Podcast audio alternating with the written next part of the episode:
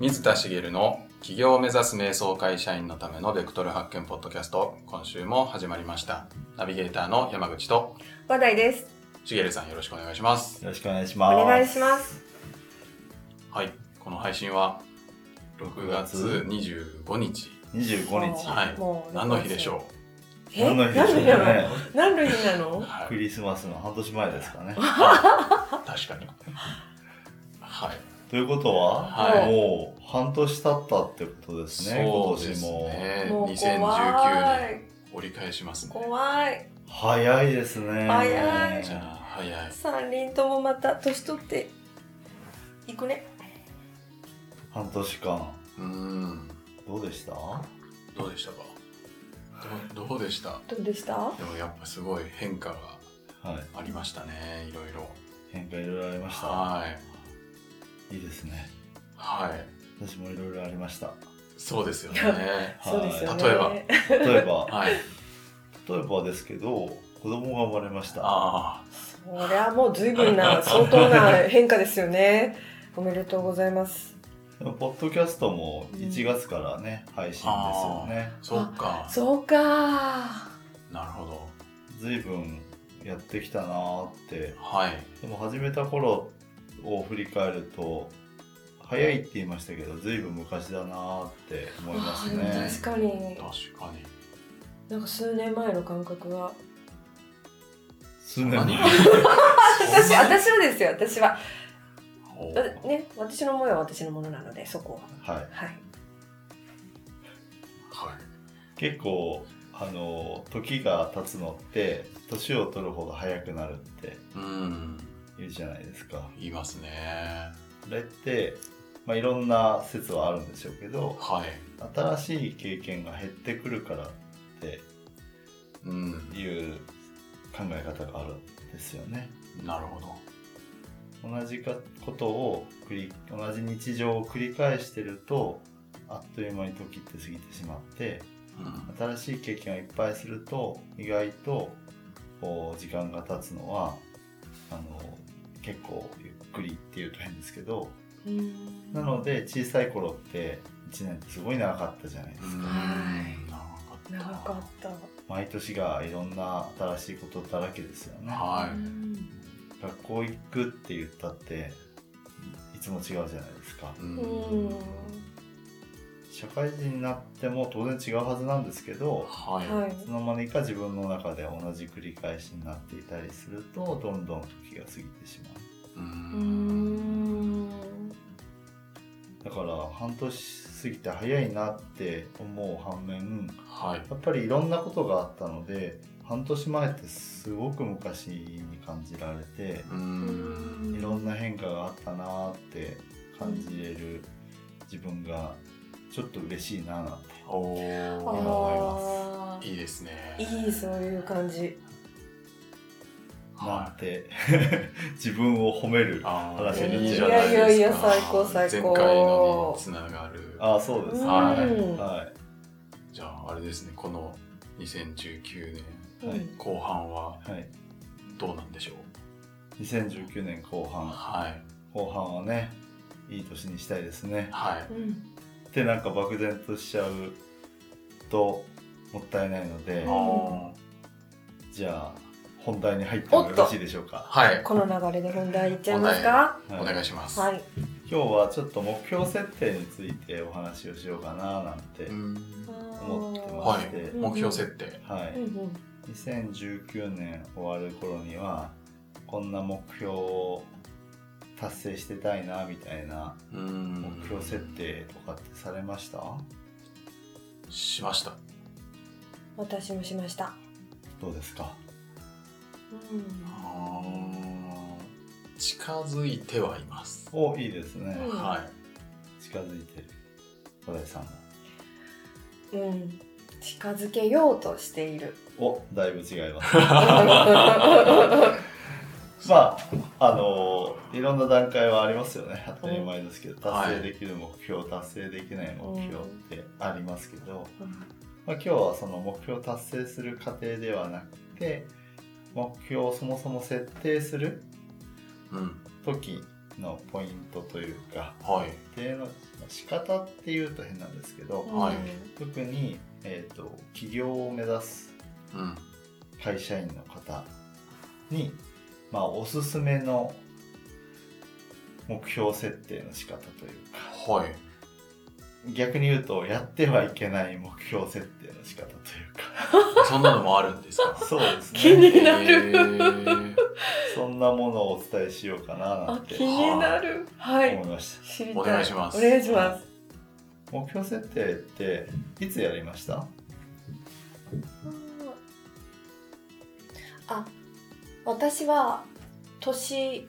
あうんって年越す前、年越す前、はうん、に一回やってい今度4月入る時にももう一回やりましたねなるほどうんそういうタンこうタイミングタイミングで目標設定されてるってことですね、うん山口さんはうん自分は年明けて一回やってはいでまた見直してみたいな感じですねなるほはいどいいですねはい目標設定ってまあ多分そういうまあもちろん自分の中でなんかこうターニングポイントがあればその時っていうのはあるんでしょうけど、まあ、年の初めとかうん逆に年の終わりに翌年とかまあ年度とかなんかそういうタイミングでこう設定することが多いんじゃないかなって思うんですけどはいその目標設定をするタイミングでまあ聞いてらっしゃる方は会社員の人が多いと思うんですけど会社員の人は会社員じゃないですか。はいはいで目標設定するのが、まあ、1年後でもいいですし起業を目指してるから起業をいつまでにしようでもいいと思うんですけどはいそこの目標を掲げる時って目標設定をどうしていくかっていうことなんですよね。目標設定をどうしていくかどうやってどういう手順でというかあーはい目標を設定していくかはい手順はいをて手順はいうんどんな風に目標って、多分山口さんとかに聞くとうんなんかスペシャルな目標の設定をされてそうな気もするのではい一般的な人が目標例えば会社員の人が目標を決めるっていう時に目標を決めるステップとかってあるありますかねどんな風だと思います昔どうでしたうーんなんだろう会社員時代ってうんなんかこの前の半期はこうだったからはいじゃあもうちょいプラスはいもうちょいしてはいこの半年はこんくらい頑張りますみたいはなのを結構繰り返してましたねい、うんうん割とうんうんうんうんそんなんばっかりだったっすねそれえっと営業ですかね営業もそうですしそうじゃない時もなんかあじゃない時もそんな感じでそんな感じでしたなるほどちょっとプラス今までとプラスはいなんかするはいみたいななるほど感じでしたねはいうんでプラス達成できたら目標達成できたはいそこまでいかなかったら達成できなかった、はい、はいその目標設定やっててその達成できた時ってどうでしたできた時はまあなんか一安心というか一安心はいあとりあえず立てたのをクリアしたからはいまあ怒られないですみたいなああなるほど会社にはあるんで そんなんで一安心とかでしたね、はい目標掲げた目標はなんかどちらかというと、今のお話だと設定させられてる感がはいありますけど、はいまああの達成できて一安心はい何かそこで変化ってありました変化目標達成するかあ目標掲げた時決めた時とはい達成しした後、あとはい変化はい、なんそんなにえ変化はまあ経験は値は重な積み重なっていはい多少成長したかなぐらい変化と言えばうんそんなものですよね、はいはい、でその目標設定が悪いとは言わないんですけどはい起業を目指す会社員にとってははい。その目標設定の仕方ってまさにダメな目標設定の仕方なんですよねほう、ダメなんですね。はい何が、割と一般的なはいやり方かなと思うんですけど、はいダメなんですね。ダメなんですよあうーんなんでかっていうあ、とはい。会社員である自分からはい。起業する自分にはい。変わらなきゃいけないんですよねはい。なんですけど会社員の自分ができてることからちょっとプラスをしてはい。目標を立てるはい。ってすると会社員の延長線上の目標でしかないんですね、うーおんーはい。まあ、山口さんが言われた目標の立て方って今あるいは過去を見てはい。そこに何かを加えてはい。目標にしてるんですよねうーん。はい。で起業するっていうことは会社員の自分ではない自分になろうとしてるってことだと思うんですよはい。うんその時に会社員の自分の延長線上の目標をうん立ててるとうんはい。うまくいかないケースが多いと思うんですううーーんんでなんか例えば会社員の人がはいじゃあわかんないですけどマーケティングをはい学ぶぞって言ってはい学んで、はいあとわかんないですけどなんか例えばコーチを目指す人だったらコーチングスキル学ぶぞはいって言ってはいでよしそれで起業だみたいなはい積み重ねではダメなんですかまあそれはそれでいいと思いますはいで、えっと今のはそのこういうスキルを学ぼうこういうスキルを学ぼうみたいな、そのその目標を達成するためのこう手段を決めてるようなはい、あはい感じかなと思あうはいんですけどうんそれはそれでいいと思うんですはいうん目標っていうのはその結果どうなどういう状態になりたいかっていうことをあうんなるほそどうなるほどねそうねあそうですねはいますよねはい、うんコーチング例えばマーケティングを学ぶぞって言ってはいマーケティングを学ぶをゴールにその時の目標にはしないですよね。確かにしない企業というゴールがあってマーケティングを学ぶはいはいその途中の手段を今の自分に付け足していくのは問題ないんですけどはい今の自分過去の自分から出来上がってる今の自分から目標を考えると、はいその今の自分の延長線上の目標しか掲げられなくなっちゃうんですね。ううんん確かにで起業するっていうのはまるっきりそことは違うことをやろうとしてるわけなんですよねはいはいなので起業に限らずですけど、えーっと今の自分ではないものになろうというゴール設定をする場合にはいうんおすすめな方法は過去から目標を立てるのではなくてはい未来から目標を立てるっていうことをおすすめしてるんですね。うんでもなんかそれまでのなんか自分の能力とかはい、なんか、まあ、やってきた経験とはかいがあっての未来じゃないですかそうですね。だからなんか過去を見ないっていうのはなんか全然現実離れしたはい。目標になっちゃったりとかはい。してあんまりこうそれ目標達成できんのみたいなはい。気がしちゃったんですけどはい。うん確かにそれはあります。それはあるんですけど、はいその前に、過去からの積み上げで、その延長線上の目標を立てるようとすると、はい多くの人のし思考としては、なんとなく今の自分から、例えば1年後はいの目標を達す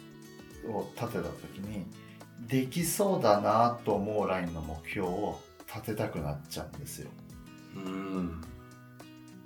はい。なぜかっていうと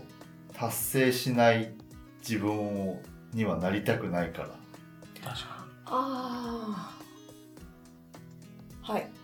達成したいですよね。うん当然、し目たい標を立てるからには。はい目標を達成するはい一番簡単な方法ははい目標を低くすることなんですよね確かに。はい今できてること以下の目標だったらはい。簡単に達成できませんそうですねはい。なんですけどで人の思考ってのはついこんな高い目標をかけたら達成できないかもって思うとは目標を下げたくなっちゃうんですい。なります。なりますよねはでこれを過去から追っていくとそれをやっちゃいがちなんですよねい。あうあ。ーそんうか、過去からこうやってちょっとこのペースで上がってきたから、これこぐのらいペースだったら、まあまあ、多分いけんだろうな、みたいな目標を立てちゃうそうわけでですすよね。ははい。いで過去を見る例えば、えー、と今年1年どんなだったかなって年末に振り返って、はい。えー、と振り返りをやってそこから目標を立てるとかっていうのはあの素晴らしいことだしいいんですけどその時にその延長線上でじゃあこれぐらいできるかなみたいな立て方は絶対やってほしくないなと思うんですねうーんうんうんうんえじゃあどうやって立てたらいいんですかそれが立てる時のポイントなんですけど、はいえっと、未来から立ててくださいって言ったじゃないですかはいはいでも未来ってまだんなってないし 来てないし、はよくわかんないですよねいわかんないですそもそも目標立てる時点が未来なんだからはうんん何言ってんだって思われるかもしれないんですけど、うん目標よりも先の未来を見るんですねい目標より先の未来例えばはい1年後に達成したい目標を定いめたいんだったら、じゃあその先の10年後とか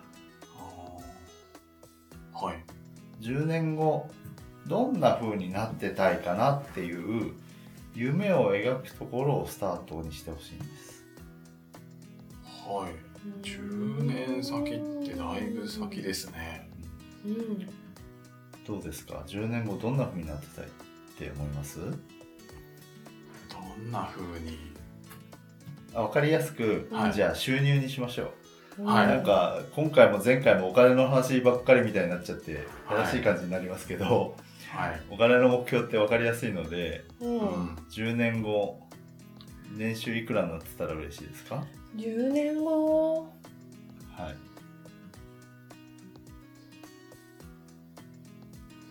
あはいどうぞやばい私妄想ですよだいぶはいでも自由ですからねいいです780億780億うん年収はいすごいですねはいおおーどうですかええ自分はまあ10億ぐらいかな780億の後に聞くとすごく現実的な数字に聞こえちゃいましたね10億でも相当ですねはい10年後って言われるとまあ別に10年でなくてもいいんですけど遠い割と遠い先の未来のことを聞かれると自分の延長線上じゃない答えが出てきませんうんうん確かに10年後20年後30年後って言われたらはいこう夢物語を語れませんかううんんてか延長線上のそんな10年20年先ってわかんないですねわかんないですよね、はいそれが大事なんですへえそこをはい自由に描いてあげてはいなりたい姿とかうんその、まあ、まあ収入の話をしましたけどどうどんな生活をしてたいかとかじゃあその起業っていうことだったらどんな風な働き方どんなことをしていたいのかとかそういうのを描いてあげるんですねうん、うんそうするとその10年先例えば10年だとすると10年先に到達するためのうん1年後はどうなってたらそこに行けるのかな近づけるのかなっていうふうに見てあげるうんうんなるほうど、んはい、うんそうするとなりたい姿につながってる1年後が描けるじゃないですかはいその自分と今の自分は延長線上ではないですよね確かにうんおーちょっと想像したら面白いなってうん思ってちょっと今ニヤニヤしちゃいましたそうなんですそれも一つのポイントうん、 結構そうすると、はいこうワクワクするんですよね。あそうですね。うんはいそう自由に描いた未来780億稼いでる自分うん、からうん戻ってきた1年後はい、がどんな風になってたらいいのかなってうん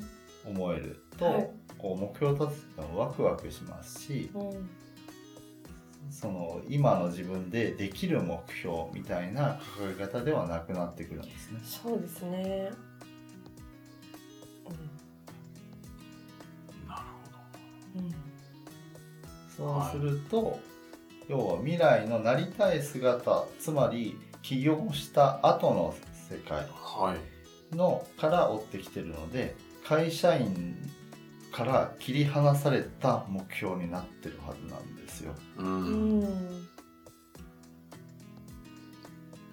なので会社員のままずっとそこで実力をつけていきたいみたいな場合はもしかしたら山口さんがさっき言われたような過去の積み上げで目標を立ててもいいのかもしれないですうんそれでも未来を描いた方が私はいいとは思ってるんですけどはい、特に会社員から起業とかうんまああのケースは変わりますけど独身から結婚とかねあうん、ん要は自分が経験してない世界に入るとかうん自分自身が変わるっていうことを目標に掲げてるんであればなおさら自分の延長線上で目標を立てたらその未来は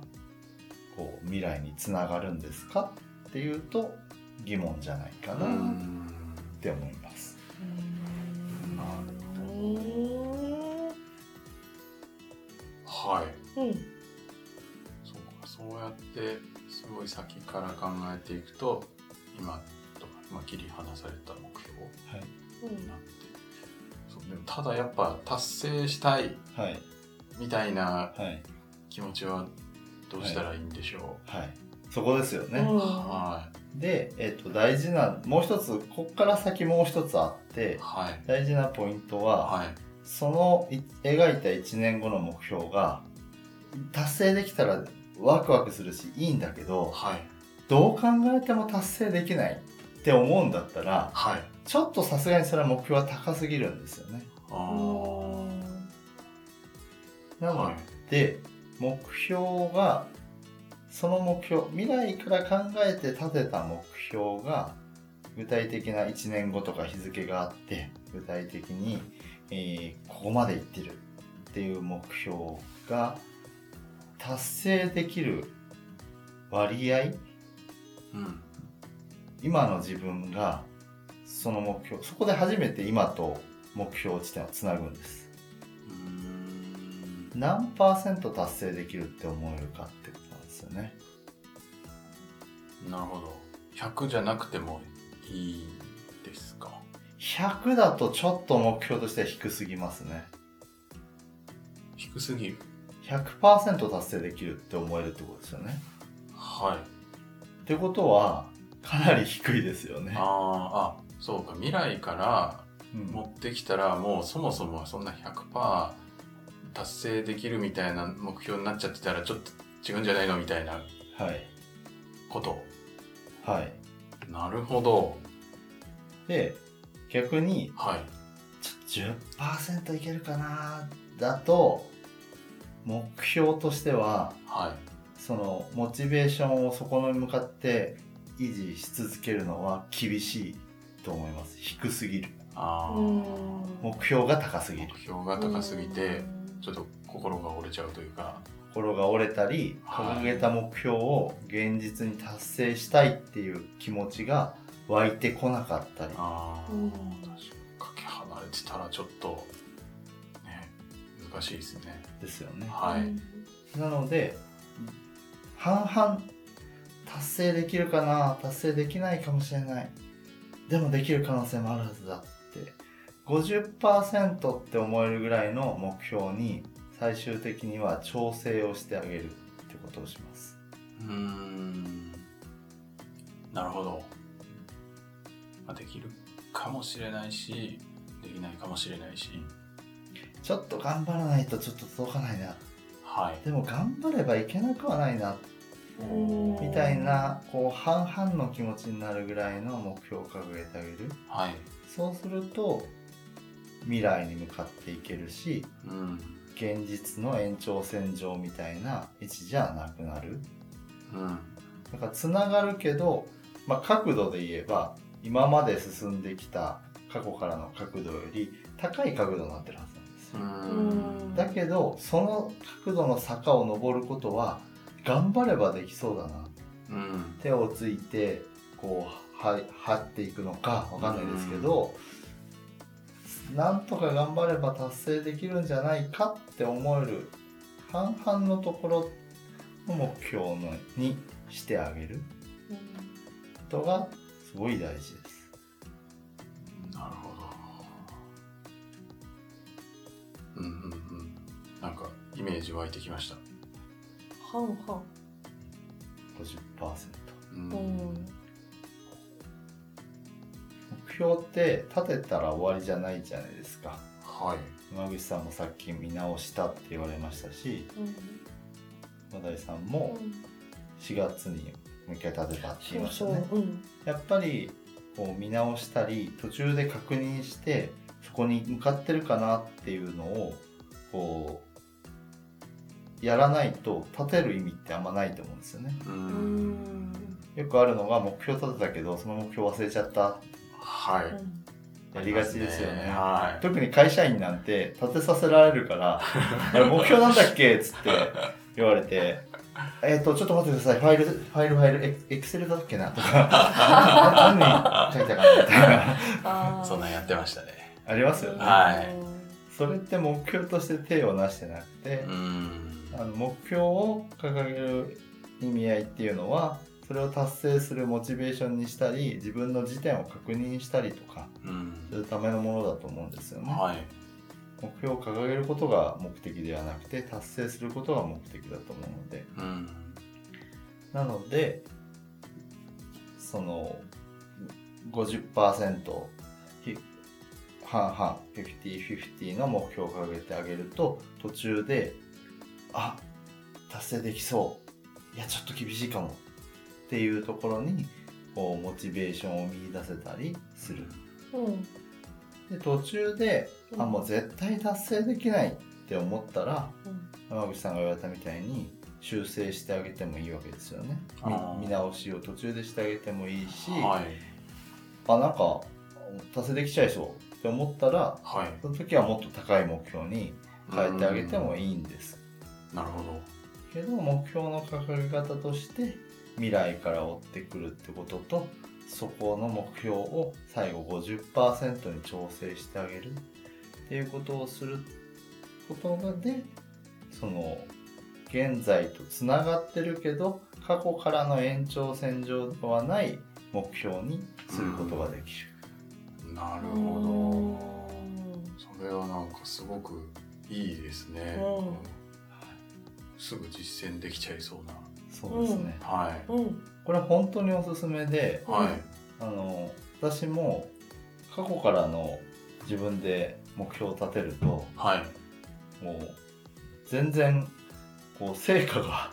出ない目標にしかならないかったんですよううん以前立てた時に、はういんでも未来から見るとやっぱり成果を出してる自分になるのではい目標があの高いなってその時やっぱ思うんですけどはい目標を掲げたらそのちょっと今の自分やったことないことだなっていうのがいっぱい入ってくるんですようね、うんんだけどその結果そのやったことないことをクリアしていけるんですねはい。でその時に初めてあやったらできるんだって思うんですうーん。んうん。まあ、やんないと、そうは思わないですよね。ははい。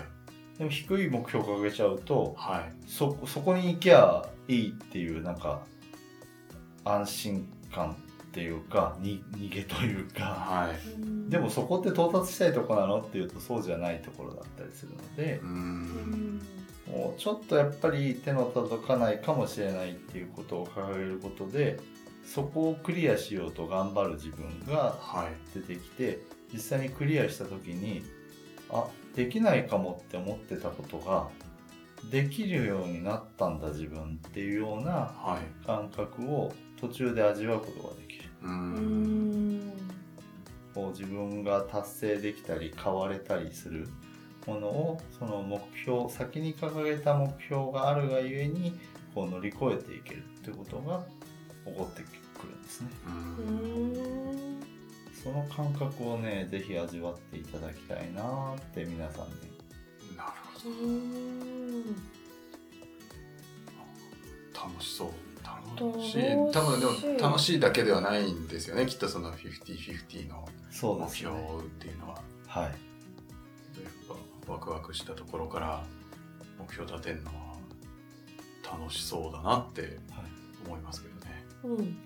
まあ50-50を言い換えるとはい。ワクワクとそわそわが半分みたいなイメージあああ、なるほど。あうんなるほど。じゃあまずはワクワクするちょっと先の未来を想像するところからはいやってもらうっていう、そんな感じなんですかね。ですねうんはいはいうんはい。じゃあ今日はそんなところでよはいはいろしいでしょうか。うんはいはい、では最後にお知らせです。企業を目指す瞑想会社員のためのベクトル発見ポッドキャストでは、皆様からのご質問をお待ちしております。企業ややりたいこと探しのお悩みなどをしげるさんにお答えいただきますので、どしどしお寄せください。えーポッドキャストの概要のところに、えー質問フォームがありますので、そちらからお寄せください。それでは今週はここまでとなります。しげるさん、ありがとうございました。ありがとうございましたありがとうございました。